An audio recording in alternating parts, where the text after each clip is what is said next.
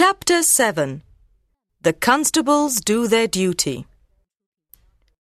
Most of the people who were staying at Leonato's house went to bed early that night. They were all going to Claudio and Hero's wedding the next morning and they wanted to rest. Leonato's house was protected at night by the local constables. Dogberry was in charge of them, and his second in command was Verges. They had decided to employ extra men because of the presence of the prince in the house and the important wedding. Dogberry was not a very intelligent man, but he was honest, and he took his duties very seriously.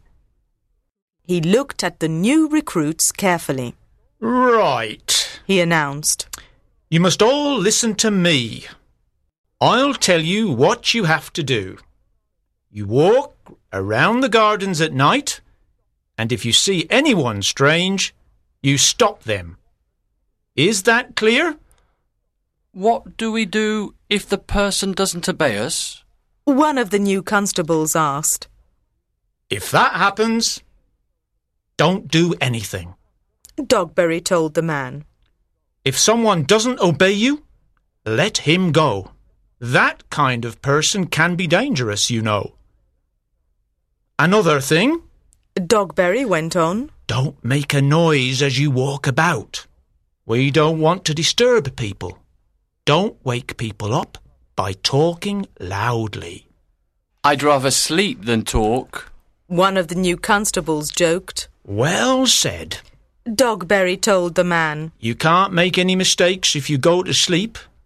But remember, He continued. you have to go to all the alehouses.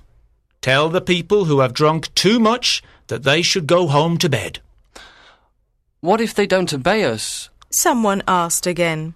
Leave them alone if they don't obey you. Dogberry advised. You don't want to get into arguments with people who have been drinking. And the same for thieves. He told them. If you meet any thieves, stay away from them. No good can come from mixing with thieves. Dogberry and Verges left the new constables outside Leonato's house. They sat quietly and began talking about their new job. It'll be easy. One of them said happily. We'll just sit quietly here for a couple of hours and then we'll all go home to bed. Borachio and Conrad were also outside Leonato's house. They were talking excitedly to each other. I've just earned a thousand ducats. Borachio boasted. One of the new constables heard Borachio's voice. He made a sign to the others to be quiet. Something's going on. He warned them. I know that man and I don't trust him. He must be up to something. Let's listen and see what happens. The constables sat very quietly and listened.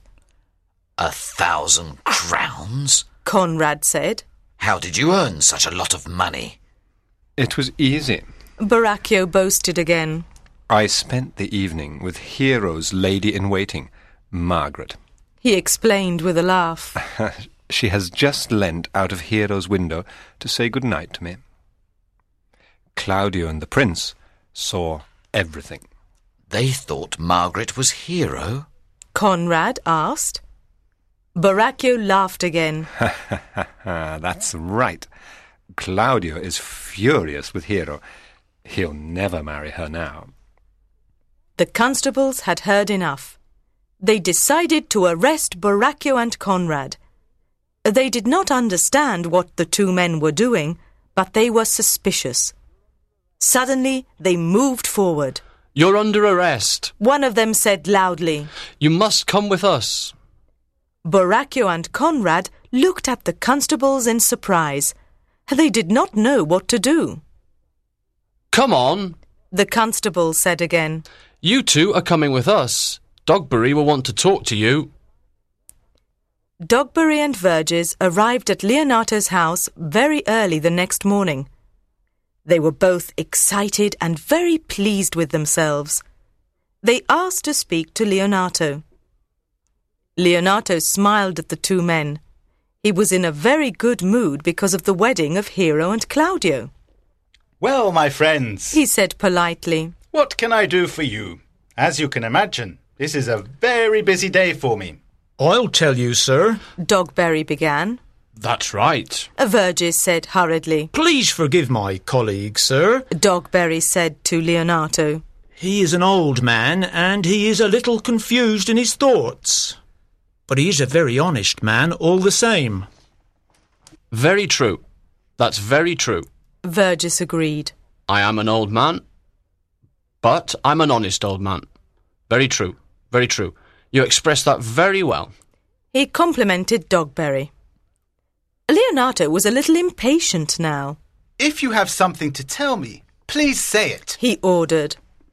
The constables have arrested two thieves. Verges said. Correct. Dogberry confirmed. The constables have arrested two thieves, and we would like to question them in front of you, sir.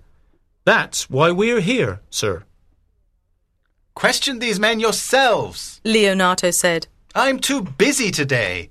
Question them and come and tell me what you've learned from them later. Yes, sir. A dogberry said eagerly. We'll question them for you. We'll find out everything. I can promise you that.